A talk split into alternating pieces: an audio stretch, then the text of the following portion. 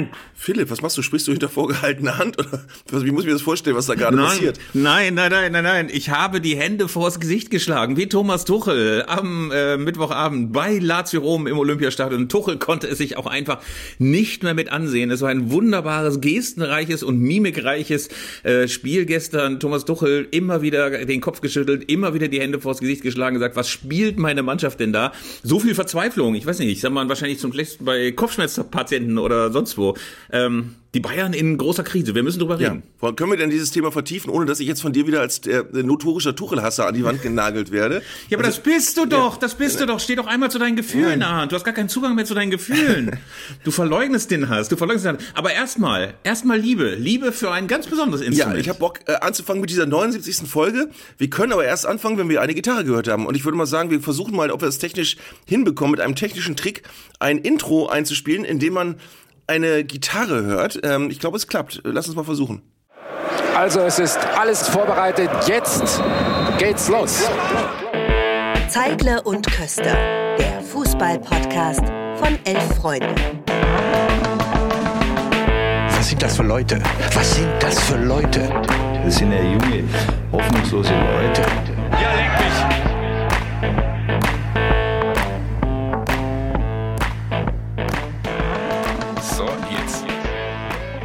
So, jetzt sind wir wieder drin. Ähm, ich äh, habe gestern wie so oft auf einer Bühne gestanden, während äh, die Bayern gespielt haben. Ich habe es aber im Ticker verfolgt und ich habe mir hinterher nochmal eine Zusammenfassung angeguckt. Philipp, wie war denn das Spiel? Deine, in deinen Augen? Ja, ein Attribut, das man nennen kann, ist einfach hilflos. Hilflos. Ähm, die Mannschaft wirkt so, als ob sie überhaupt gar keine Idee hätte, wie sie denn mal den Ball nach vorne tragen kann. Sie wirkt mega ungefährlich. Sie hat ähm, zaghaft gespielt, teilweise so Bälle aus zwei Metern ins Aus, äh, ratlose Spieler, ratloser Trainer. Eigentlich sind das so Spiele, wo am nächsten Morgen so eine Push-Meldung kommt, Tuchel nicht mehr Trainer des FC Bayern, Flick ist wieder zurück mhm. oder irgendwie sowas. Also weil die Frage ist ja, geht's tiefer. Und zumal auch noch von Ciro Immobile, Immobilie, wie man früher sagte, Ciro Immobilie, ähm, dann auch noch so gedemütigt zu werden. Ein Spieler, ein Spieler, der ja beim BVB, bei Borussia Dortmund so ein bisschen als hilfloser italienischer Azubi behandelt worden ist und jetzt mit Lazio äh, tatsächlich reüssiert in der Champions League. Ähm, und ähm, also die Frage ist ja, wie wollen sie denn weitermachen? Mhm. Jetzt nochmal drei Tage Durchhalteparolen, drei Tage migränöser Tuchel, drei Tage ratlose Spieler, drei Tage Thomas Müller, der sagt, wir, wir wir müssen den Bock umstoßen, das kann ja nicht funktionieren. Habe ich dir jemals von diesem sehr rührenden BVB-Paar erzählt? Äh, sehr betagte Menschen, Rentner, äh, die beide mit BVB-Trikots zu meinen Auftritten kommen, schon mehrmals da waren und sie hat ein Trikot, wo Omi Biele draufsteht und er hat Opa Meyang. Das finde ich großartig. Also herzliche Grüße an die beiden. Ähm, du musst mal, Philipp, ich habe das ganze Spiel ja nicht ganz gesehen, ich habe nur die Highlights gesehen. Ich habe nur heute in einer großen deutschen Boulevardzeitung die Einzelnoten ge gelesen und bei Upa, äh, Upamecano, Opa Meccano hätte ich jetzt was gesagt, bei Upamecano ähm, da steht Note 6, leitete mit seinem äh, Foul das Debakel ein, wo ich dann denke, ist das nicht ein bisschen hochgängig? 0-1 bei einer italienischen Spitzenmannschaft gleich ein Debakel? Oder ja, war es eins? Ey, das habe ich auch gedacht. Ja, es war irgendwie, der Gesamtauftritt war wie so eine verkorkste Theateraufführung von so einer Theater AG in so einer, in, in so einer Waldorfschule, aber es war halt auch so vom Ergebnis her gar nicht so, dass ich sagte, es ist alle Hoffnung verloren. Also ich habe erst die nochmal die Berichte heute Morgen gelesen, das klang irgendwie so wie entscheidende Schwachfälle, so wie Waterloo und Königsgrätz auf einmal, alles äh, verloren, alles vorbei. Aber das ist 0 zu 1. Ich meine, früher, früher, wenn die Leute nach Hause gefahren, da drehen wir um. Da drehen wir um. Mhm. Gar kein Problem. Zwei Tore machen Punkt. Also, äh, also dass man jetzt so tut, als ob die Bayern schon in der Champions League ausgeschieden sind, ist ja auch Quatsch. Mhm. Ich habe mir dann noch die Interviews angeguckt und jetzt muss ich leider doch wieder über Thomas Tuchel reden. Es ist Kapitel Welche 97. Überraschung, welche Überraschung, mein Lieber. Kap Kapitel 97 der Interviews, in denen er nach einer Niederlage so tut, als hätte er mit dieser Mannschaft nichts zu tun. Also normalerweise gibt es diese klassische Formel, wir gewinnen zusammen, wir verlieren zusammen. Thomas Tuchel macht das Gegenteil. Der setzt sich nach einer Niederlage hin und sagt zwar, ich weiß nicht, warum wir so gespielt haben, aber er hat ja nicht gespielt. Er meint ja die Spieler. Er meint also eigentlich, ich weiß nicht, warum die wieder so gespielt haben. Ich verstehe das nicht. Und es kam wieder, es kam wieder gestern eine Kanonade von, ich verstehe das auch nicht. Ich habe keine Ahnung, warum wir so gespielt haben. Ähm, und das ist wirklich, ich habe das schon öfter mal gesagt, es ist ein ganz merkwürdiges Abrücken von der Mannschaft. Ähm, Im Übrigen soll Thomas Müller wiederum, ich will jetzt hier keine äh, Instant-Trainer-Diskussion äh, anzetteln, die es nicht vielleicht sowieso schon gibt, ähm, aber Thomas Müller hat auf die Frage, äh, ist, ist Tuchel der richtige Trainer, gesagt, da sind wir die falschen Ansprechpartner. Das ist auch immer Alarmstufe Rot, wenn so eine Antwort kommt. Äh, und Thomas Tuchel wurde von, von dem Reporter der Sportbild auf der Pressekonferenz nach dem Spiel gefragt, haben Sie Angst um Ihren Job? Und er fiel dem ins Wort und sagte, nein, Und dann wollte er, der, der Reporter noch nach, nachher wissen, ja, aber warum glauben Sie denn, dass Sie der Richtige sind? Da sagte dann Tuchel eisig, ich möchte gerne über das Spiel sprechen. Und dann ähm, fiel irgendwann ihm Dieter Niklas ins Wort, also dem Reporter, und sagte, äh, nee, das ist jetzt wirklich zu viel, lass uns auf die nächste Frage kommen. Also diese Frage war absolut nicht gewünscht. Und was mir an Thomas Müller noch aufgefallen ist, ich weiß nicht, ob du das, die Interviews gesehen hast, ähm, ich finde mittlerweile sind die Bayern alle in so einem ganz komischen Modus. Die sind alle so latent beleidigt, wenn negative Fragen kommen, obwohl sie wissen, dass sie scheiße gespielt haben. Und obwohl sie wissen, dass negative Fragen komplett berechtigt sind, haben die, tragen die, also allen voran Thomas Müller trägt so vor sich her, ja, wir haben schlecht gespielt, aber du darfst mich das nicht fragen. Das hat immer so eine ganz komische Ebene. Ja, man hat ohnehin das Gefühl, dass es sehr, sehr viele Bayern-Spieler inzwischen hinkriegen, so eine Art Tiefkühlatmosphäre bei diesen Interviews äh, herzustellen. Wobei ich mal eine Lanze für Thomas Müller brechen möchte, der Ja fand ich so in den letzten Jahren eigentlich ganz, ganz schrecklich in so einer Art äh, äh, Dorftrottel in so einem Bauerntheater abgedriftet ist. Immer so die erwartbarsten Witze. Wir erinnern uns das, an das schreckliche Levan Golski-Gag-Dingen bei der Pressekonferenz. Aber ich finde, dass er die angenehmste Figur gerade ist. Also ich fand, er hat ja Total. nach diesem Desaster in Leverkusen genau die richtigen Worte gefunden. Hat er genau beschrieben, worum es ging. Das war ja gar nicht so eine große Taktikbesprechung, sondern er hat beschrieben, diese Köpfe sind nicht frei, die sind verkopft, die sind gehemmt, die kriegen irgendwie alles das, was möglicherweise im Training an Spielfreude haben, überhaupt nicht auf dem Platz. Insofern äh, hat er sich echt gemausert, hat sich gemausert, obwohl er bei Tuchel jetzt nicht mehr die Rolle spielt, die er vielleicht früher gespielt hat und natürlich auch ein bisschen in die Jahre gekommen ist und sich schon die Stützstrümpfe ein bisschen hochziehen muss. Also äh, ich finde den wirklich, äh, wirklich gut. Die Frage ist jetzt nur, ist das jetzt alles schon quasi in diesem ganzen, in dieser ganzen Choreografie einer Trainerentlassung? Wo sind wir denn da? Also irgendwie, mich würde überhaupt nicht überraschen, wenn jetzt plötzlich so eine Ad-Hoc-Pressemitteilung käme von Bayern München, er ist raus. Gleichzeitig würde es mich aber auch überhaupt nicht überraschen, wenn der einfach weitermacht, weil sie keinen Bock haben, schon wieder so eine Nagelsmann-Nummer zu machen. Dann kommt noch ein neuer Trainer, der macht's auch nicht und zum Schluss kapieren die, die, die, die, die, die sind unregierbar. Ne? Also das ist ähm, äh, Also, eine komplexe Situation, finde ich. Ich möchte mit Thomas Tuchel auch nicht tauschen. Er hat dann äh, wirklich ein Himmelfahrtskommando jetzt im Moment, gerade gerade wenn es nicht läuft. Äh, Und ich bin auch nach wie vor sicher, dass er ein fantastischer Fußballtrainer ist. Aber ähm, wenn du dir vorstellst, wie gesagt, nach dem 0-3 in Manchester, seinem ersten Spiel war er schockverliebt in die Mannschaft. Seitdem rückt er immer mal wieder nach Niederlagen ab und tut so, als hätte er mit der Leistung nichts zu tun. Und als wäre das einfach nur die Spieler, die irgendwie äh, aus unerfindlichen Gründen Dinge tun, die er nicht versteht.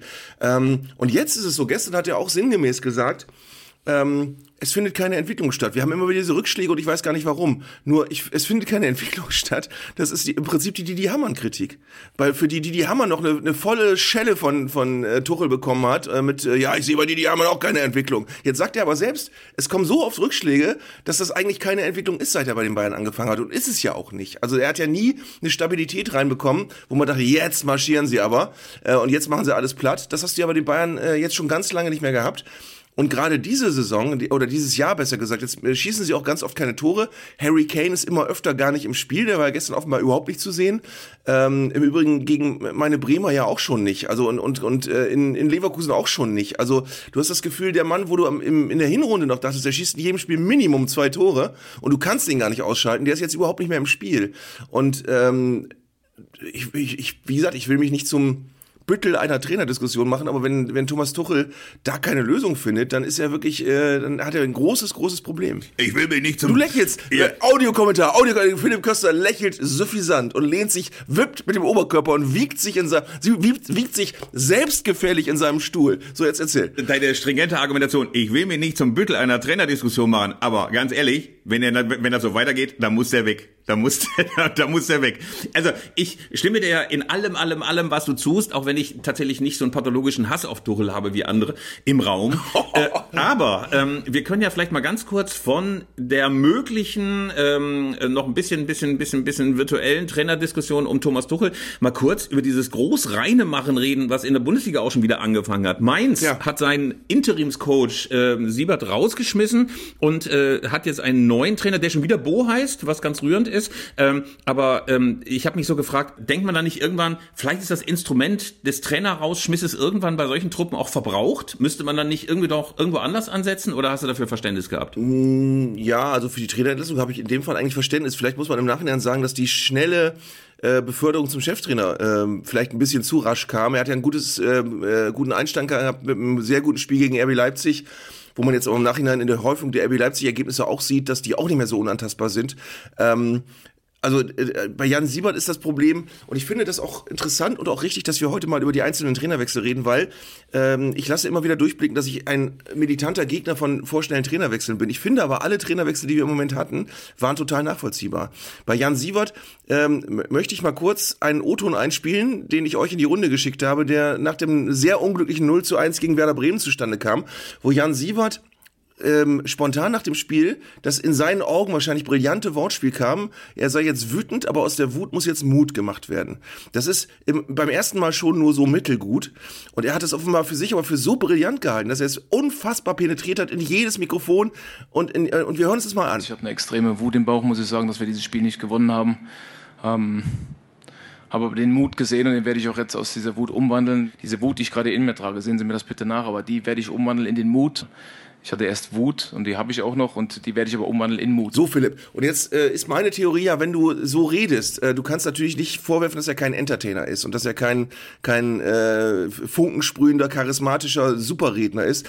Aber wenn du als Mannschaft dir das eben auch fünfmal anhören musstest, eventuell nur für den Fall, ähm, dann ist eben die Frage, wie viel, wie viel Feuer kann so jemand entfachen, der ja. in dem Fall nach einer Niederlage eine mittelgute Idee hat und die aber tot reitet. Oh, grauenhaft. Das, das sagt nicht viel Gutes über einen Trainer aus. Nein, vor allen Dingen ist es rhetorisch sehr, sehr, sehr, sehr einfallslos. Aber es gibt ja so Trainer, die sich einfach darin verlieben. Ich weiß, dass ähm, Tim Walter auch beispielsweise beim mhm. HSV gerne mal das Wortspiel benutzt hat. Ja, wir haben Luft nach oben, aber wir haben vor allen Dingen Lust auf oben. Und dann denkst du auch immer, ja, das möchtest du ein einziges Mal hören, ein einziges Mal hören, dieses Wortspiel, aber nicht drei oder nicht vier oder nicht fünfmal. Ähm, ich glaube, dass das natürlich auch Mannschaften merken. Die schalten ja ab, wenn du immer wieder solche gleichen mhm. rhetorischen Stilmittel. Michael Fronzek war beim FC St. Pauli und bei Arminia Bielefeld genauso. Der hatte immer so Tiervergleiche. Ne? Ihr müsst wie eine Schildkröte Kröte sein oder ihr müsst wie eine Echse sein und so weiter. Ich glaube, die Leute irgendwie so ein bisschen rhetorisch zu packen, das wäre auch wirklich mal schön. Ähm, insofern kann ich auch so verstehen, dass Mainz dann gesagt hat, vielleicht brauchen wir doch noch jemanden, vielleicht sogar jemanden aus dem Ausland, den die Spieler nicht so gut verstehen und wo sie sich möglicherweise das mhm. Motivationierende selber so ein kleines bisschen rauslesen können. Es gab ja noch so eine andere äh, Trainerentlassung, ähm, die ich auch nachvollziehen konnte, nämlich Gramozis beim ersten FC Kaiserslautern.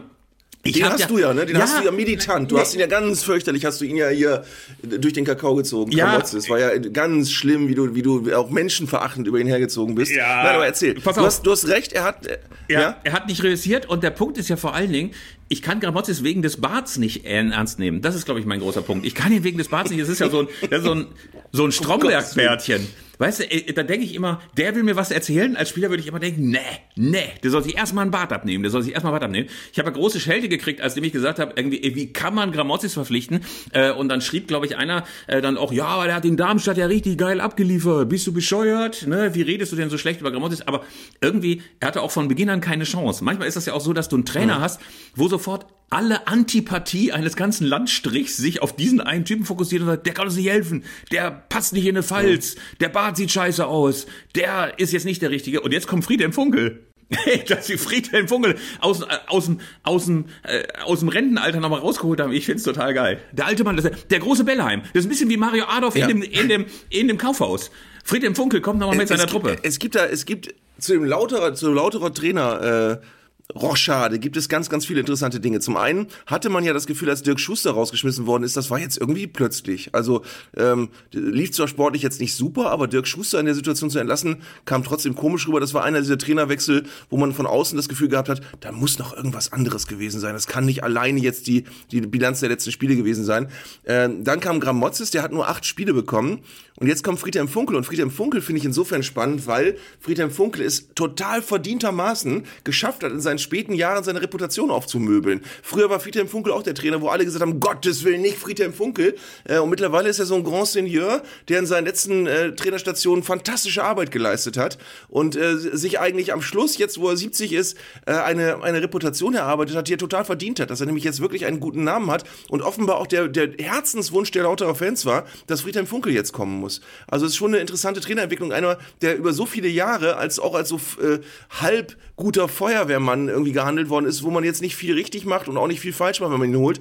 Der ist jetzt wirklich ähm, in, in seinen hohen Jahren verdientermaßen da angekommen, wo er, wo er sich einfach hingearbeitet hat. Aber weißt du, was ich so geil finde? Ich meine, es ist ja nicht so, dass Friedhelm Funkel jetzt äh, äh, total unruhig im Ohrensessel gesessen hat und gedacht hat, wann ruft endlich wieder einer an? Friedhelm Funkel ist ja in so einer extrem lazy Stimmung, in so, so einer geilen Rentnerstimmung gewesen. Ich hatte im letzten Jahr im Februar hatte ich eine Veranstaltung mit Friedhelm Funkel und Andreas Rettich. Und äh, Andreas Rettich und ich fragen so, Friedhelm, was machst du jetzt so? Ja, ich kann heute Abend nicht mitsaufen, sagte er, ich fahre morgen nach Lappland. Und ich so, ey, wieso fährst du nach Lappland? Ja, haben wir im Traumschiff gesehen. Von äh, Folge vom Traumschiff. Lapp, Lappland fanden wir schön, haben wir spontan gebucht. Also Friedhelm war ja quasi in diesem in dieser Mut, würde ich mal sagen, ganz ganz locker angehen Ja. lassen mit der Gattin ein bisschen in Lappland rumschiffen und im Iglu pennen und so weiter. Äh, und jetzt ist der Trainer von Ja. Kaiserslautern. Also ich frage mich so, musste sich Friedhelm das jetzt alles erstmal wieder drauf schaffen? Was ist denn so zweite Liga? Wer spielt denn da so und so weiter? Oder ist er? Aber andererseits, ich weiß nicht, hast du die Pressekonferenz gesehen? Alle sofort angezündet. Das war rhetorisch, äh, mental, so von der ganzen Atmosphäre tausendmal geiler, tausendmal geiler als diese ganzen Gramotzis, äh, Lethargie und und äh, und und Schlaftablettenstimmung vorher. Wo ich auch ganz äh, energisch widersprechen möchte, ist, es haben auch manche Leute gesagt, ja, aber irgendwie ist es auch peinlich, erst erklärt er seinen Rücktritt und dann will er auf einmal doch wieder und ich finde das total verständlich. Also er hat halt wirklich irgendwann gedacht, jetzt habe ich alles mal mitgemacht, habe mich am Schluss echt ganz schön auch äh, aufgerieben und jetzt äh, bin ich auch in einem Alter, wo man aufhören kann. Und dann sitzt er also zu Hause und fährt nach Lappland und macht schöne Dinge und merkt aber irgendwann, das fehlt mir aber alles eigentlich total. Und ich würde gerne, und er hat ja auch immer gesagt, ich mache aber jetzt kein Himmelfahrtskommando und ich mache auch nichts, wo ich jetzt noch dreimal umziehen muss oder so, sondern ich mache jetzt so, irgendwann, wenn irgendwas kommt, was gut passt, dann hätte ich echt nochmal richtig Bock. Und äh, es gibt natürlich keine bessere Voraussetzung für einen Trainer, als gut arbeiten zu können, wenn man richtig Bock hat, wenn man so richtig Lust hat, nochmal was zu, was zu reißen. Und Lautern war äh, neben Uerdingen sein Verein als Spieler, wo er am längsten gespielt hat. Ähm, also da ist er quasi auch heimgekehrt auf eine Art und Weise. Ich verstehe das total. Das ist ein emotional sehr sauberer, guter Wechsel. Und ich bin total gespannt. Ich würde es ihm sehr wünschen, auch den Lauterern, dass es funktioniert. Und man muss es ja auch mal so sagen, ich finde es total verständlich, dass einer, der schon seinen Rücktritt erklärt hat, ich meine Ernst Middendorf, ich meine, er hat schon auch 20 Mal erklärt, irgendwie, er bleibt in Südafrika und dann war er plötzlich beim SV Meppen. Und Herbert Bruchhagen auch, der ist ja irgendwann mal zurückgetreten und hat gesagt, ich kümmere mich nur noch um die Gartenarbeit und der ist in seinem Garten ja wahnsinnig geworden, ne? Der hatte dann irgendwann sämtliche Petunien eingepflanzt und einen Weg angelegt und ein kleines Häuschen und überall seinen Garten wechselt. Der ist ja wahnsinnig geworden in seinem Vorgarten. Ich kann das total gut verstehen, dass die Leute mal sagen, jetzt jetzt äh, jetzt will ich es noch mal wissen. Ich hatte übrigens irgendwie Angst, Ja. dass jetzt irgendwann in deiner ganzen in deinem Vortrag noch mal sowas kommt und was ihr alle nicht wisst, Friedhelm Funkel hat mal Kirchweihe trainiert, weil ich irgendwie das Gefühl habe, alles alles alles alles alles alles äh, führt irgendwann irgendwann nach Kirchweihe. Ich glaube, es gab keinen Spieler, Ja. keinen Trainer, den wir jemals hier besprochen haben, wo nicht irgendwann, ihr wusstet ja, dass der mal drei Pflichtspiele und ein Einlagespiel in Kirchweihe gemacht hat. Ja, Friedhelm Funkel wahrscheinlich auch, Nee. bevor er nach Neuss gezogen ist. Meines Wissens war er noch nie in Kirchweihe. Aber du hast es aber, du hast eben den SV Meppen erwähnt. Wollen wir mal ganz kurz darüber reden, dass der SV Meppen ja durch die Decke Ja. geht, seit Ernst nicht mehr da ist. Zuschauerrekord. Wir sind jetzt Zweiter in Schlagweite zum Aufstiegsplatz. Zuschauerrekord, Zuschauerrekord gegen den VfB Oldenburg. Ich glaube 9732 plus vier Traktoren. Ey, großartig. Aber das ist andererseits Meinst nur, du? Ja, bitte. Meinst du, Ernst schafft es, das so umzudeuten, dass das alles die Spätfolgen seiner guten Arbeit sind? Wahrscheinlich schon, oder? Spätestens wenn Ernst auf seinem Konto die Aufstiegsprämie des SV Meppen gibt, denn die wird er ja auf jeden Fall noch irgendwie kriegen, ne? Also die muss er ja, also wenn er nicht ganz total bescheuert gewesen ist, hat er zumindest in seiner Abfindung die Aufstiegsprämie noch mit eingerechnet. Hätte ich unbedingt gemacht. Und ein kleines bisschen, man muss es aber auch mal so sagen, rehabilitiert es ihn. Er musste ein Team komplett neu zusammenstellen und alle haben gedacht, ey, was ist denn das für eine Grütze? Äh, Die Mannschaft nicht konkurrenzfähig, was sind denn das für Typen? Und jetzt spielen die immerhin um den Aufstieg mit. Ich find's ganz geil. Ja, einer, einerseits rehabilitiert es ihn, andererseits ist er, glaube ich, mit der Begründung abgehauen, das sind ja alles Amateure, mit denen kann ich nicht arbeiten. Hier ist nichts Gutes zu erwarten und wenn die nicht mitziehen, will ich auch nicht mehr. Ja, ja. Du hast das, ja haben, das haben sie offenbar jetzt ein bisschen weggewischt. Ähm, aber gut, wir wollen es jetzt nicht schon wieder aufmappen. Wir waren, waren jetzt lang genug nicht mehr im Hotel Pöker und sollten da auch jetzt in den nächsten Wochen noch nicht wieder hin, wenn dann später.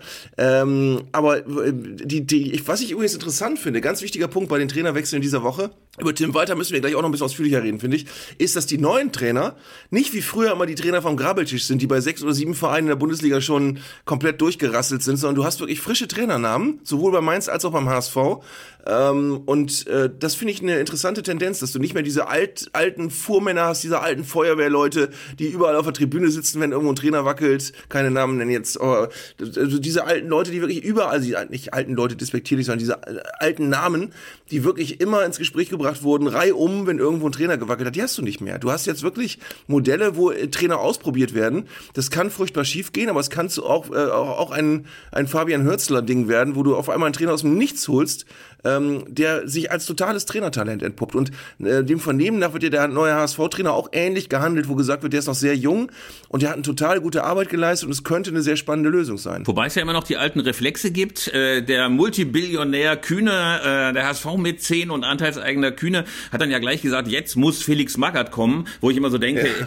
Clubs, die Felix Magath jetzt noch verpflichten, nichts gegen den, gar nichts gegen den, aber die den jetzt verpflichten und sagen, da bauen wir jetzt ein bisschen was auf oder der rettet uns jetzt mal, ey, die können nur irgendwie äh, vom Schrubber gesaust sein. Also ja, das hat bei Hertha noch irgendwie funktioniert, aber irgendwie dachte ich auch, das hat nichts mit Felix Magath zu tun gehabt, sondern dass das einfach gegen den HSV war in den Relegationsspielen, der einfach auch gar nicht aufsteigen wollte und nicht aufsteigen konnte. Ich glaube, diese alten Herren, mhm. das hat früher mal so funktioniert, auch als Medienereignis. Ich kann mich noch erinnern, als Udo Lattek mal zusammen mit Matthias Sammer den BVB retten sollte und Dede auf dem Trainingsplatz kam und fragte, wer ist der alte Mann? Und dann sagten alle, Dede, das ist dein neuer Trainer, das ist Udo Lattek.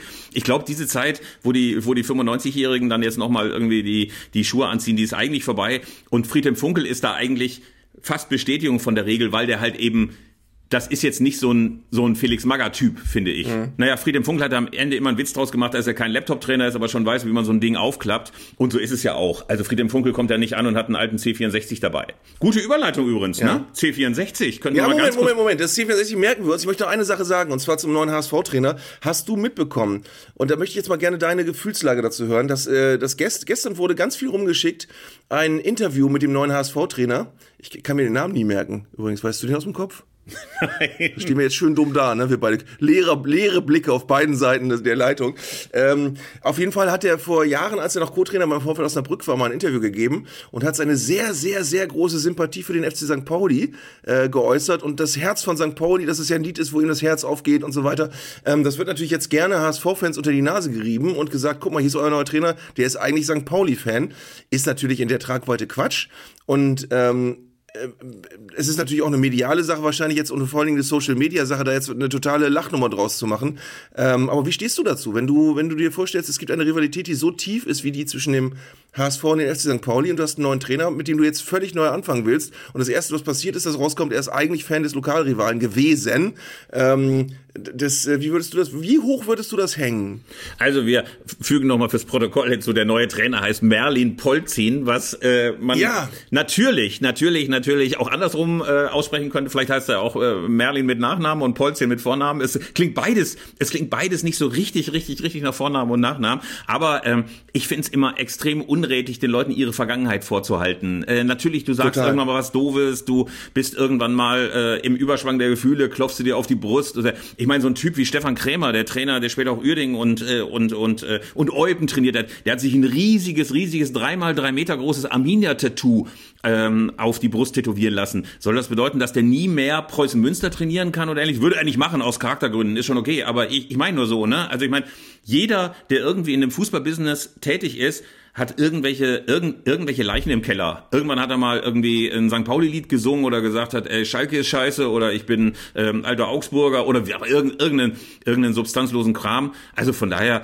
ähm, ich würde das niemals, niemals, niemals irgendwie gegen einen verwenden. Äh, zumal, ich meine, ey, diese ganzen Wappen. bei dir. Ja, weißt du, auch diese ganzen Wappenküsser. Ich meine, die haben zwei Jahre zuvor haben sie noch gesagt, äh, irgendwie äh, äh, der Ruhrpott ist schwarz-gelb oder München ist rot-weiß oder Hamburg ist braun, braun, braun-weiß. Das will ich alles streichen. Ich finde, wenn du bei einem neuen Club anfängst, ist alles gestrichen. Das ist wie bei so einem, wie so Streichresultate beim Biathlon oder so. Ganz kurze Bemerkung einmal zu diesem Merlin Polzin St. Pauli-Bezug. Das hat mich ein bisschen irritiert, weil ich neulich gerade beim Kicker gelesen hatte und ich habe es gerade nochmal nachgeschlagen. Das scheint so eine Gerhard Schröder-ähnliche Situation zu sein, wo der früher ja auch mit dem Energie Cottbus, Hannover 96 und Dortmund Schal gleichzeitig umgewickelt irgendwie durch die VIP-Logen geturnt ist. Vielleicht hier mit mehr Lokalkolorit und so ein bisschen zwischen zwei Welten, aber beim Kicker ist ein großer Artikel Polzin, der HSV-Fan auf der Trainerbank. Und da heißt es in einem Absatz, ich glaube, es gibt nichts, was für mich besonderer sein kann, als für den HSV zu arbeiten hatte er bei seinem Dienstantritt im Sommer 2020 verraten. Polzin ist ein Kind der Nordtribüne und offenbarte, mit der Raute auf der Brust herumlaufen zu dürfen, fühlt sich besonders an. Es ist doch ganz klar, dass das für mich viel mehr ist, hier zu sein, wo ich als kleiner Junge früher beim Training zugeschaut und Autogramme gesammelt habe. Also es scheinen da zwei komplett gegensätzliche Versionen über sein Fan-Dasein zu kursieren, aber wir können es in diesem Podcast vielleicht auch nicht auflösen. Vielleicht weiß irgendjemand da draußen mehr. Ja, Moment, das muss ich jetzt mal eben checken. Äh, Ich habe hier einen Mopo-Artikel. Ähm, Merlin Polzin, Osnabrücks Co. ist erst 28 und ein Hamburger Jung. Überschrift ist, beim Herz von St. Pauli singe ich am lautesten. Ähm, und so weiter. Wenn ich am Millantor bin und es wird das Herz von St. Pauli gespielt, dann bin ich derjenige, der am lautesten mitsingt, versichert Polzin glaubhaft. Auch wenn seine Sympathien anderen Vereinen gehören. Ich war erst Bayern, dann HSV-Fan. Seitdem ich Hamburg verlassen habe, bin ich Fan beider Vereine. Okay. Ja. Was mir gerade für, eine, für ein Gedanke noch kam, ist, was macht eigentlich Mirko Slomka? Warum ist der eigentlich nicht mehr Trainer? Ist der eigentlich, der ist doch noch gar nicht so alt. Warum ist der überhaupt nicht mehr in diesem Karussell? Aber ich glaube, der hat so ein geiles, stelle ich mir jedenfalls vor, ich, ich weiß gar nicht, was Mirko Slomka macht, aber der, ich glaube, der hat so ein geiles Hannoveraner High Society Leben. Ich glaube, der hängt die ganze Zeit mit den Scorpions und Veronika Ferres und Carsten Maschmeyer ab. So am Maschsee mal so, ein, so einen kleinen Cappuccino und danach noch irgendwie mal schnell irgendwie mit, äh, mit Sky schalten und sagen, was man vom neuen HSV-Trainer hält. Total geiles Leben. Ich meine, der hat ja, glaube ich, alles, alles finanziell, äh, wie, wie man so schön sagt, er hat, glaube ich, seine Vermögensbildung abgeschlossen, der gute Mirko Slomka. Alter, da muss es auch nicht mehr antun. Der ist nicht wie so ein altes Zirkuspferd wie Friedhelm Funkel, der nochmal, wenn irgendwie so ein Zweitligist wie Kaiserslautern ruft, dass er nochmal in die Manege traben muss. Äh, Mirko Slomka genießt einfach sein Leben. Mit Veronika Ferres. Vielleicht Ich ist er längst mit Veronika Ferres zusammen. Das kann ja sein. Ich weiß es nicht. Ich war neulich äh, Kaffee trinken mit Ailton, auch ein Satz, den ich gerne mal unterbringen möchte. Und, und Ailton hat ja nun, weiß Gott, viele Trainer gehabt, außer in Bremen, da hat er nur einen gehabt, aber der hat sonst viele Trainer gehabt. Und ähm, er sagt, neben Thomas Schaaf war Mirko Slomka den, der beste Trainer, den er, den er hatte. Also es war, äh, viele schwärmen ja und schwören auf, auf Mirko Slomka. Und der hat sich aber so dem ganzen Business echt gefühlt total entzogen in den letzten Jahren, obwohl er, wie gesagt, in einem Alter wäre, wo er durchaus noch 10, 15 Jahre als Trainer irgendwo arbeiten könnte. Aber will er anscheinend nicht. Hast recht. Wahrscheinlich fordert ihn Veronika Ferres doch zu sehr. Ja, Veronika, grüße dich. Nein, pass auf. Der Punkt ist ja, ähm, dass Mirko Slomka jemand auf jeden Fall ist, auch der deutlich intelligenter ist als sehr, sehr viele andere in der Branche. Das muss man le- leider Gottes auch mal sagen. Also er kann sogar Relativsätze an Hauptsätze anbinden, die Sinn machen. Das gibt selten, dass Mirko Slomka was sagt äh, und das endet irgendwo im Nirvana. Das hast du ja bei sehr, sehr vielen äh, Fußballleuten auch, wo du denkst, okay, das der Hauptsatz war noch okay, aber danach wird's dann grammatikalisch schwierig. Ähm, und ich finde das ähm, mit so ein bisschen Expertendasein, so ein bisschen. Ich meine, Jogi Löw macht ja auch nichts anderes, ne? Der sitzt wahrscheinlich in Freiburg und trinkt, trinkt Cappuccino. Was für ein geiles Leben, ne? Du hast ja irgendwie, bist prominent genug, es gibt noch immer genügend ältere Frauen, die dich im Café entdecken und sagen, ah, der Yogi oder der Mirko. Aber ansonsten entspannt, entspannt. Die müssen nicht mit billigen Podcasts noch ihren Lebensunterhalt verdienen, lieber Arndt. Nee. Aber, aber Mirko Slomka ist wiederum auch, ähnlich wie Ronaldinho, glaube ich, zu, zu kurz nur ganz oben gewesen, um eine Legende zu sein. Er war, er war ja ganz früher mal, erinnern sich viele schon gar nicht mehr dran, er war ja so wirklich Kandidat für Bayern als Trainer. Ja. Ähm, mal eine kurze Zeit lang. Und äh, da ist er so gehypt worden, aber das war eine Phase von, ich würde schätzen, jetzt aus dem Nachhinein zwei Jahren. Und danach war's, wurde es dann, ging es dann langsam runter. Ähm, und jetzt ist er halt äh, bei Veronika Ferres. Und Ich muss ganz kurz noch mal kurz Ja? erzählen, Mirko Slomka, das Erstaunliche ist, dass Ja. ich eine, wie man im Jugenddeutsch sagt, eine random Erinnerung an Mirko Slomka und Jan Schlaudraff hatten. Das war zu dieser Zeit, als Hannover so mega geil war. Kannst du dich erinnern? Europapokal Ja. und irgendwie in Ostrumänien irgendwie mit so einer viersitzigen Propellermaschine gelandet und so weiter. Ähm, auf jeden Fall irgendwann mal zum Interview verabredet gewesen mit Jan Schlaudraff und Mirko Slomka. Mirko Slomka spielt in der Geschichte nur eine Nebenrolle. Auf jeden Fall war es so, dass wir uns mit den beiden trafen. Mirko Slomka sehr, sehr entspannt geplaudert. Danach auch noch Jan Schlaudraff erzählt, äh, wie geil das bei 96 gerade ist. Und dann haben wir ihm höflicherweise so eine Elf-Freunde-Ausgabe überreicht und haben gesagt, hier, Elf Freunde, und da ist auch ein Artikel über dich drin. Und Jan Schlaudraff sagt, mit dem Brustton der Überzeugung, das ist ja mal wirklich nett. Danke, dass ihr mir die Ausgabe mitbringt. Das lese ich jetzt mir mal wirklich von vorne bis hinten durch. Dann, wir gehen raus. Und wir kommen drei Minuten später wieder in die Hannover 96 Geschäftsstelle, weil ich meinen Rucksack vergessen hatte. Lag die Elf-Freunde-Ausgabe schon im Papierkorb. Wollte ich gerade raten. Äh, Klar. Ja. Da war Ja, ich das enttäuscht. Aber das hätte Mirko Slomka nicht gemacht. Das hätte Mirko Slomka nicht gemacht. Mirko Slomka hätte das in einen anderen Ja, Papierkorb aber wenn Jan. Schlaudorf, äh, Jan Schlaudorf doch einfach nur nett sein wollte, äh, jetzt redest du es auch wieder schlecht. Ja. Er wollte einfach nur charmant sein. Er wusste vorher, interessiert mich überhaupt nicht, aber ich tu mal so, als würde ich jetzt das Heft äh, durchstudieren. Ich bin das richtig hat er doch nur enttäuscht. lieb gemeint. Nein, ich bin richtig Jan enttäuscht. Schlaudraff. Ich bin ein Jan Schlaudraff, I feel you. Nein. Das hat er nur, das hat er total lieb Ernst, gemeint. ich bin jetzt ein pathologischer Jan Schlaudraff-Hasser. Das sind Gefühle, wie du sie gegenüber Tuchel hast. So. Jetzt C64, 486. ja, C64. Wir sind überrannt worden, wir sind überrannt worden mit Post, mit Leserpost, wie ich als alter Print- und Hörfunkmann sage, mit Leserpost zum Thema, was haben wir früher in der Jugend gespielt? Computerspiele, Brettspiele, Fußballspiele, Fußballsimulation, alles, alles, alles. Die Leute haben uns überrannt und wir sind so dankbar. Wir sind aus dem Lachen teilweise nicht mehr herausgekommen. Wir sind wahnsinnig, wahnsinnig melancholisch geworden, weil es so, so schöne Erinnerungen gab. Und damit begrüßen wir ganz herzlich unseren hören. Leser, Hörerbrief, Onkel, Tim Pommerenke, Pom Timmerenke, unser Mann mit dem Ohr am Volke. Und ähm, lieber Tim, beeindruckend, beeindruckend, was gekommen ist. Moin. Moin. Ich bin ganz erleichtert, dass ich nicht der Einzige bin, der früher nicht nur von morgens bis abends draußen auf der Wiese rumgerannt ist, sondern auch mal zwischendurch einfach mal den Computer angeschmissen hat oder die, den Super Nintendo, die Playstation. Äh, ihr habt da offensichtlich über die Jahre auch viele, viele Erinnerungen gesammelt, viele Titel auch durchgezockt, wo man denkt, ey, wo habt ihr die gefunden? In welchem Grabbeltisch waren die noch irgendwie kurz zu haben? Das ist super schön. Wir haben so viele Zuschriften bekommen, das ist echt der Wahnsinn. Wir können das gar nicht alles auf einmal sammeln. Deswegen bitten wir euch, schickt uns einfach noch mehr davon. Schickt uns die schönsten Erinnerungen, gern auch per Sprachnachricht. Schickt uns alles, was ihr so ähm, an Fußballmanagern, an Fußballspielen gezockt habt.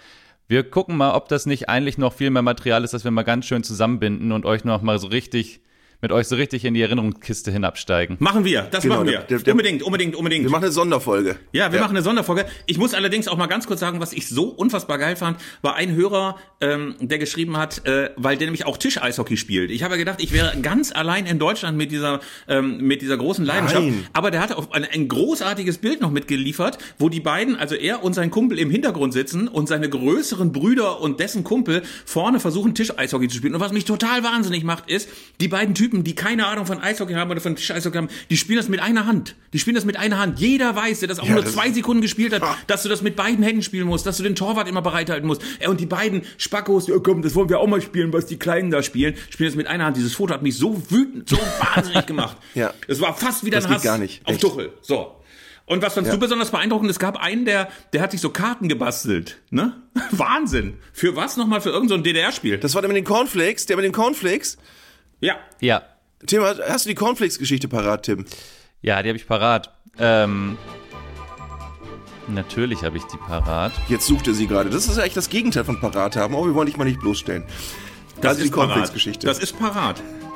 Wenn man die parat hat, dann sucht man sie zuerst und dann hat man sie parat. Das liegt ja eben in der Natur der Sache. Parat war doch früher auch so ein Insektengift, ne? Nein, das war eine DDR-Gruppe. Sieben Brücken musst du gehen, mein Lieber. Von parat. Von Parat, genau. Ihr müsst euch den Korb, den Korb natürlich sehr groß vorstellen und da sind Ja, alle, das ist doch alle Quatsch. Zufällig doch- das ist doch übereinander und da muss ich erstmal wühlen. Noch zwei Sekunden und ich Ähm. nenne dich Pom. Oh Gott, oh Gott. Frank Ludden hat uns nämlich geschrieben, Ja, es gab für mich aber auch Zeiten vor Pro Action Football und Tipkick. Das besaß ich als Kind auch leider nie. Ganz zu schweigen von Super Nintendos oder Gameboys. Da saß ich nun als verzweifelter Achtjähriger, der so gerne mit seinen Helden spielen wollte. Die Lösung? Ich schnappte mir leere Cornflakes-Packung, malte auf deren Rückseite originalgetreue Ebenbilder der Fußballer jener Zeit und spielte mit ihnen auf einem improvisierten Fußballfeld auf dem Fußboden. Oft teilte mein kleiner Bruder meine Freude und spielte mit. Mein Ehrgeiz war gepackt und ich wollte mit möglichst vielen unterschiedlichen Mannschaften auf dem Fußboden kicken oder gar ganze WM- oder EM-Turniere nachspielen. Das bedeutete zeichnen, zeichnen, zeichnen und jede Menge Cornflakes essen, da ich ja den Papprohstoffnachschub benötigte. Mit der Zeit entstanden so 1034 einzigartige Kicker. Ein Beweisfoto sende ich euch im Anhang. 1400, wir veröffentlichen das natürlich auf Instagram auch. 1400 Bilder. Wahnsinn, Wahnsinn, Wahnsinn. der hatte doch nicht, der hatte doch nicht 1034 Kelloggs-Packungen dann irgendwann. Nein, du kann kannst doch nicht. aus einer Kelloggs Packung kannst du doch wahrscheinlich zehn Spieler machen oder so. Ne, ein. So. Einen riesigen. Okay. Ja. Aber warum hat er denn, äh, warum, warum hat er denn, warum, warum mussten das Kelloggs-Packungen sein? Den, den Punkt, den Spin verstehe ich noch nicht. Hat er nie gesagt. Das können auch Brüggen oder was auch immer sein. Cornflakes hat er nur geschrieben. Ja. Aber da möchte ich jetzt eben auch mal wirklich eine eigene Geschichte erzählen, die ich noch nie öffentlich erzählt habe. Ich habe, als ich ein kleines Kind war, immer Fußballspiele ausgetragen mit meinen Schlümpfen. Ich hatte eine Murmel, die war so, äh, hatte eine ganz gute Größe für einen Ball, die war, äh, hatte auch ein großes, gutes Gewicht und die war so braun, die sah aus wie so ein alter Fußball. Ich habe mir aus Schuhkartons Tore gebastelt und die Schlümpfe haben dann immer gegen Disney-Figuren gespielt. Äh, Donald Duck konnte immer, weil er diese, diese platten Füße hatte, der konnte immer sehr gut Heber.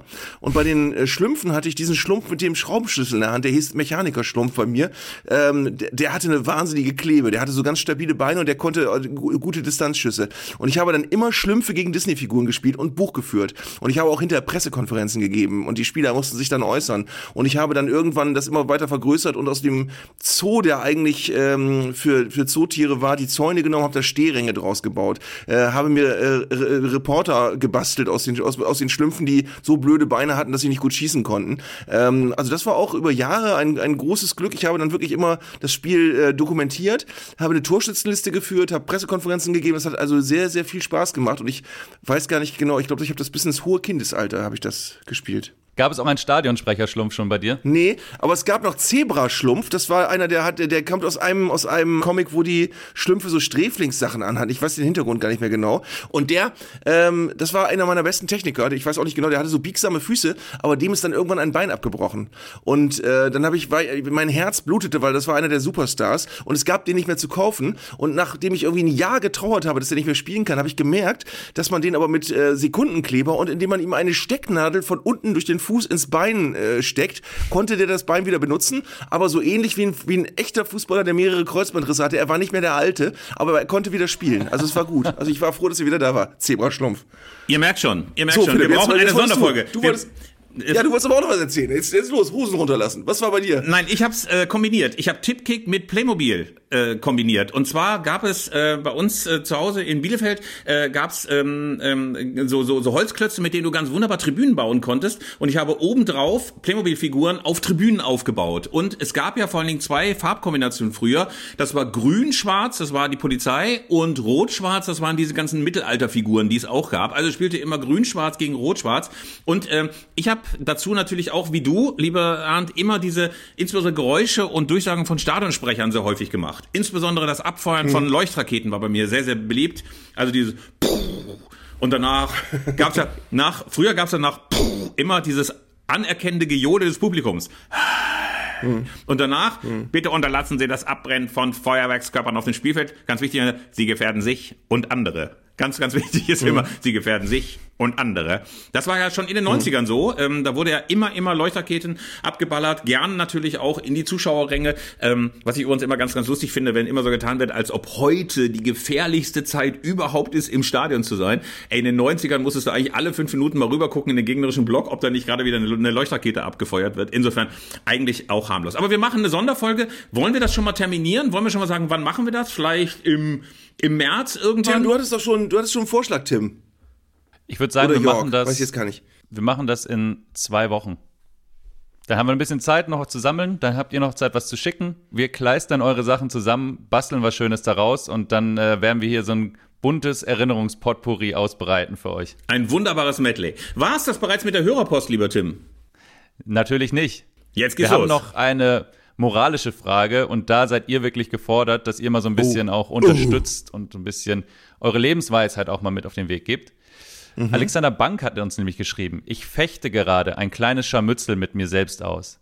Ist es legitim, gegen seinen Herzensverein zu tippen, damit die doofen Bayern nicht wieder Meister werden? Darf ich mich also am 33. Spieltag über einen Leverkusen-Sieg gegen den VfL Bochum freuen, obwohl ich als Kind praktisch nur von Kohle ernährt wurde, mit Grönemeyer das Sprechen gelernt habe und unter Tage die ersten Schritte ging? Da ist Lebenshilfe von euch gefragt. Oh, das ist so eine Frage wie, wen hast du lieber, Mama oder Papa? Das ist moralisch ganz, ganz schwer zu lösen. ähm, ich weiß, dass ich das auch mal hatte. Ich weiß gar nicht mehr, bei welcher Gelegenheit, dass, dass, dass mein Verein mal quasi schon gerettet war und dann, genau, genau, ich habe das im Weserstadion erlebt. Bei mir, äh, bei, bei, im Weserstadion ist äh, Stuttgart mal Meister geworden, als ich anwesend war. Und äh, Lautern unter Feldkamp hat mal äh, einen, einen ganz entscheidenden Sieg gelandet, äh, wo aber für Werder es auch schon um nichts mehr ging. Und da habe ich mich auch so ein bisschen mit dem Gegner gefreut. Aber es war, ist trotzdem so, eigentlich, eigentlich geht das ja nicht. Also ich weiß nicht, was da in den eigenen Synapsen dann vor sich geht, wenn man aus Versehen dem Gegner die Daumen drückt. Ich, irgendwie gut ist das, glaube ich, gesund ist das bestimmt nicht. Also, ich würde mal sagen, du bist ja der Moraltheologe, ich bin nur der Chefideologe, aber als Chefideologe würde ich sagen, beinharte und glasklare Sache, äh, du kümmerst dich nur um deinen eigenen Verein.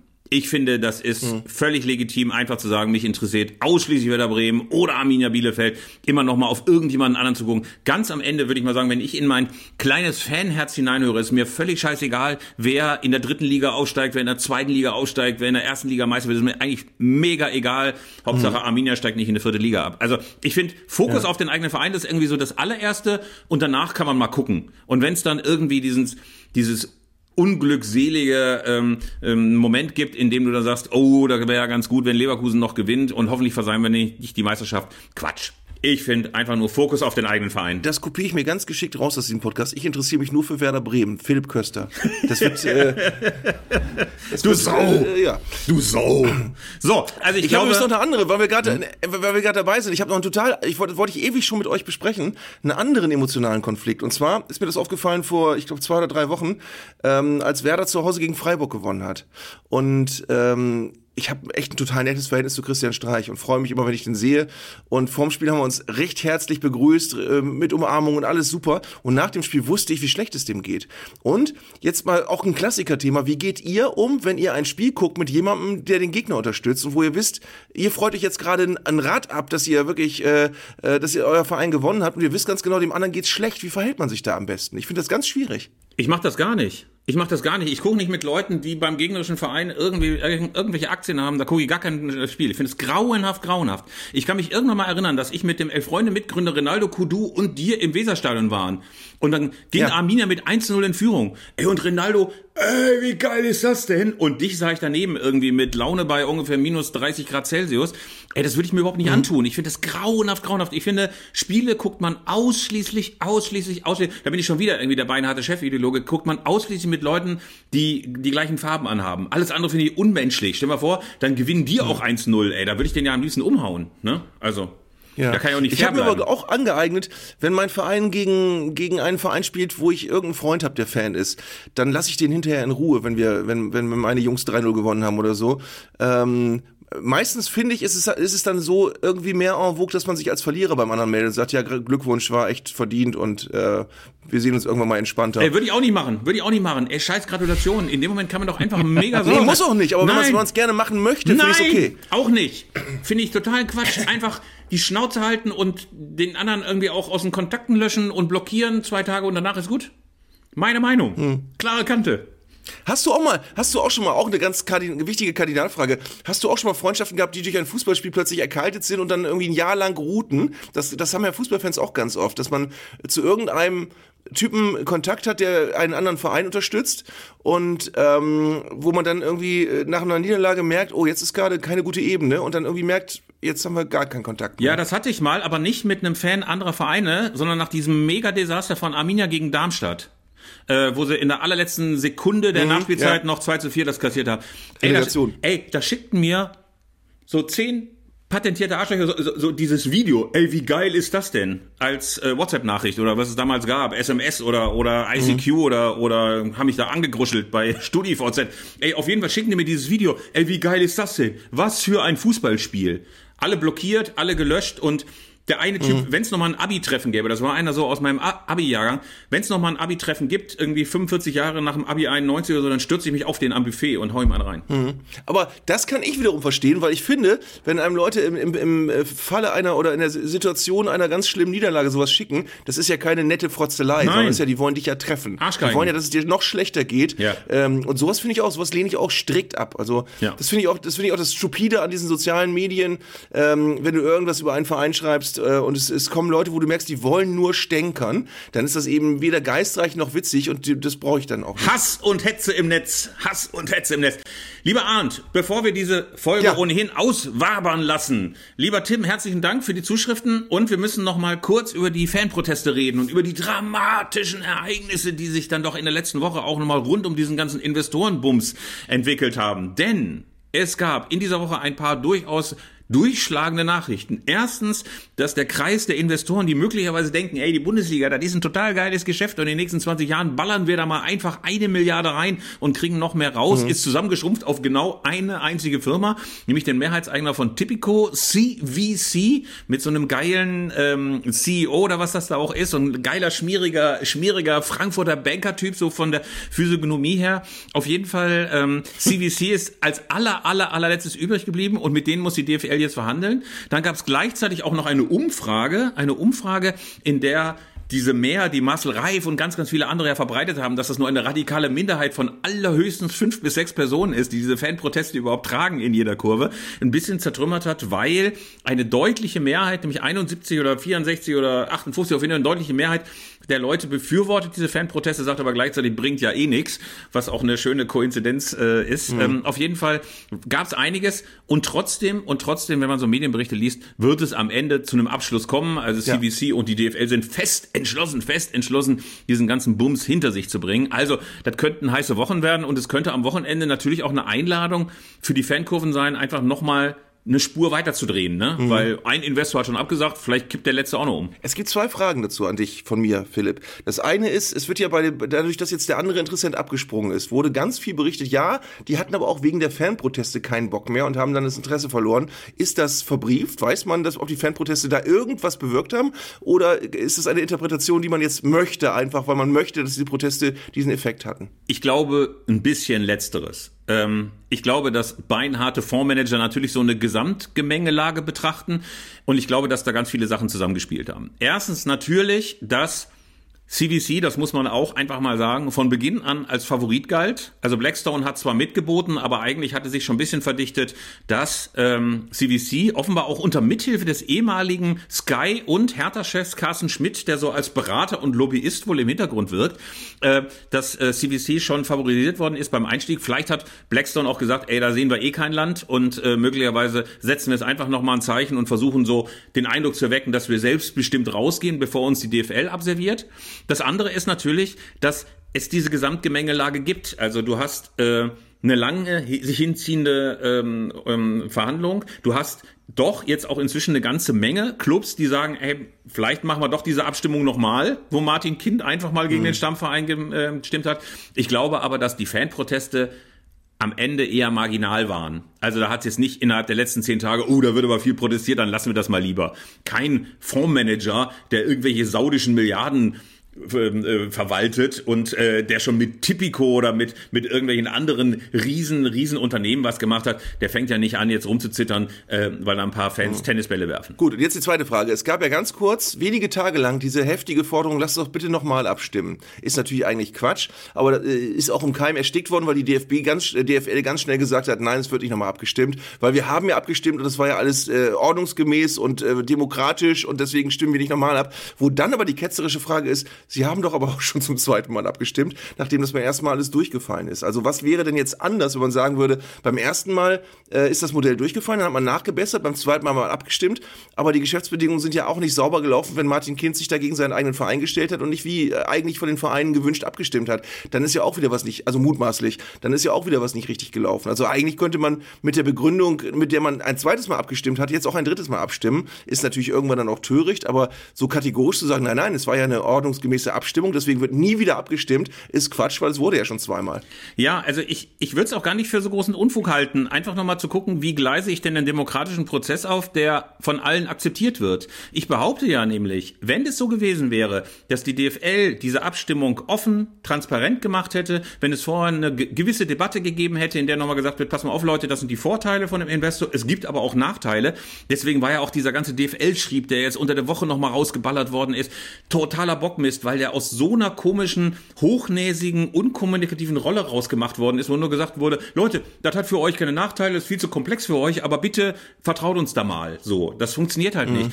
Ich fände ja, ich fände ja gar nicht verkehrt, mit dem Investor noch einmal zu sprechen, Leute, wartet bitte noch mal ein halbes Jahr. Wir machen hier einen öffentlichen, einen klaren Prozess und wir stimmen auch noch mal ab. Das muss dann auch keine Zweidrittelmehrheit sein, sondern meinetwegen auch nur eine einfache Mehrheit. Aber wenn es diese Mehrheit dann nicht gibt, dann lassen wir es halt. Ähm, aber so hm in einer Art Geheimwirtschaft, wie in so einer komischen Freimaurer-Geheimloge, diese Ver äh, Verträge dann auszuhandeln, ohne dass eine öffentliche Debatte stattfindet und ohne dass du auch nur ansatzweise dir die Mühe machst, so Anhänger mitzunehmen. Das ist halt auch extrem amateurhaft. Also ich frage mich auch immer so, ob die da in der DFL da sitzen und denken, ey, wie geil haben wir das denn eingestielt? Das ist einfach dieser ganze Prozess, dieser ganze Prozess vom Anfang bis zum Ende mit Aki Watzke, der da seinen Wutausbruch kriegt, mit äh, diesen, diesen, diesen, diesen Abstimmungen mit Martin Kind, der da einfach hinfährt und gar nicht so abstimmt, wie er es eigentlich machen muss. Bevor äh, das passiert ist, hat ja noch die DFL gesagt, äh, der Stammverein ist weisungsberechtigt gegenüber Martin Kind. Wie kann man, wie kann man dem dann die Gelegenheit geben, so abzustimmen? Das ist halt alles amateurhaft. Irgendwie hat man das Gefühl, das ist eine mega verfahrene Situation, in der es am Ende auch nur Verlierer geben wird. Äh, Image ist geschädigt, das Aufbruchsignal, das man mit einem Investor haben wollte, ist auch kaputt. Also das ist alles gruselig, gruselig und ich hoffe irgendwie nur, dass sie bei der DFL irgendwie die, die Erkenntnis haben, dass sie zumindest so unkommunikativ nicht weitermachen können. Ich möchte auch wieder, ich möchte nächstes Wochenende nochmal im Doppelpass eingeladen werden und Alfred Draxler soll da sein, weil letztes Wochenende war ja ein Fanvertreter zugeschaltet und Alfred Draxler schrieb ihm da, ich wäre rausgegangen, ich wäre rausgegangen aus dem Doppelpass. Das möchte ich einmal erleben. Ich glaube, danach beende ich auch meine Karriere. Ich werde zugeschaltet mit meinem 32K Modem und sag was Unverständliches und Ali Draxler winkt ab und geht raus. Fände ich ganz geil. Aber lass mich das Thema wirklich jetzt ernsthaft noch einmal abschließen. Was mir noch klar geworden ist, ist, ähm, dass natürlich die ganzen letzten Jahre dazu angetan waren, das Vertrauen der Fans in, äh, in, in die Gegebenheiten, die den Fußball verändern, auch äh, einfach verschwunden ist, weil wir in den letzten Jahren einfach immer wieder ins Gesicht bekommen haben, es ist egal, was ihr wollt, wir machen das alles so, wie wir es für richtig halten und da könnt ihr gar nichts dagegen tun. WM in Katar, äh, alle möglichen Entwicklungen im Fußball, Geisterspiele und so weiter, das wird alles so gemacht, wie wir das für richtig halten und es ist uns egal, ob, ihr das, ob euch das behagt oder nicht.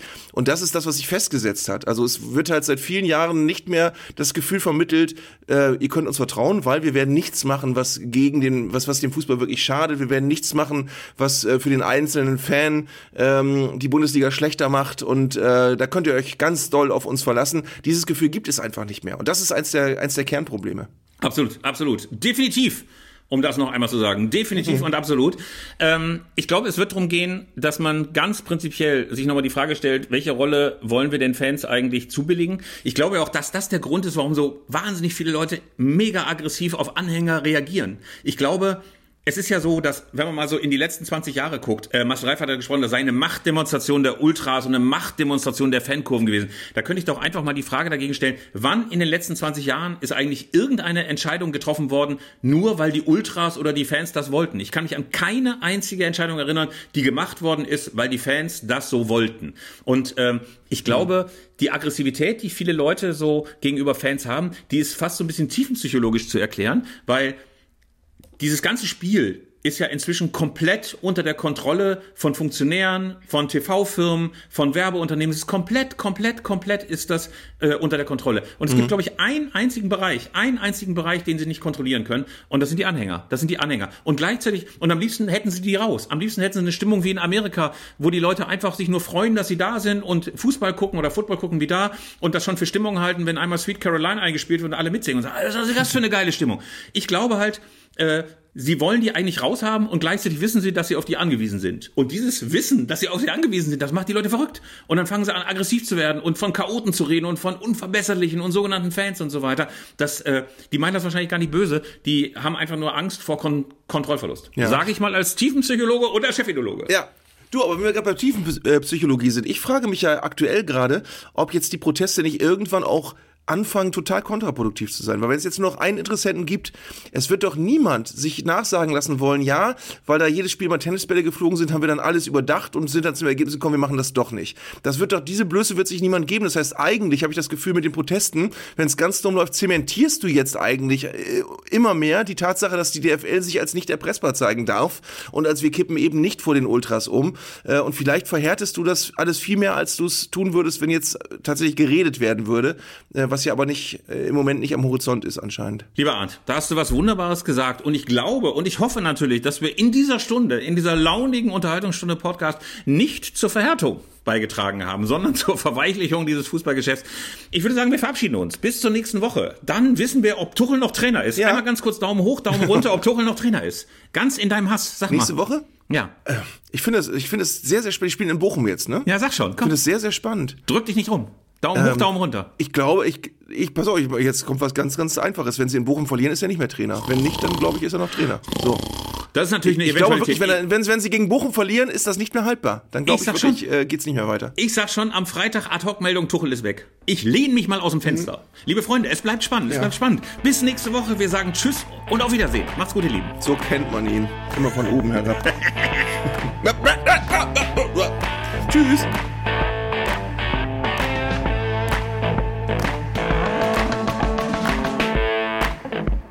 Das war Zeigler und Köster, der Fußball-Podcast von Elf Freunde. Ihr hörtet eine Produktion im Auftrag der Audio Alliance. Koordiniert hat diese Folge der Kollege Tim Pommerenke. Die Aufnahmeleitung besorgte Jörg Groß-Kraumbach und Sprecherin war Julia Riedhammer. Für das Design des Podcasts war Lukas Niehaus verantwortlich. Die Öffentlichkeitsarbeit lag in den vertrauensvollen Händen von Franziska Schmidt und die Podcasts bei Elf Freunde werden von Luis Richter koordiniert. Am Mikrofon saßen bei Köster und Zeigler, wenig überraschend, Philipp Köster und Arndt Zeigler.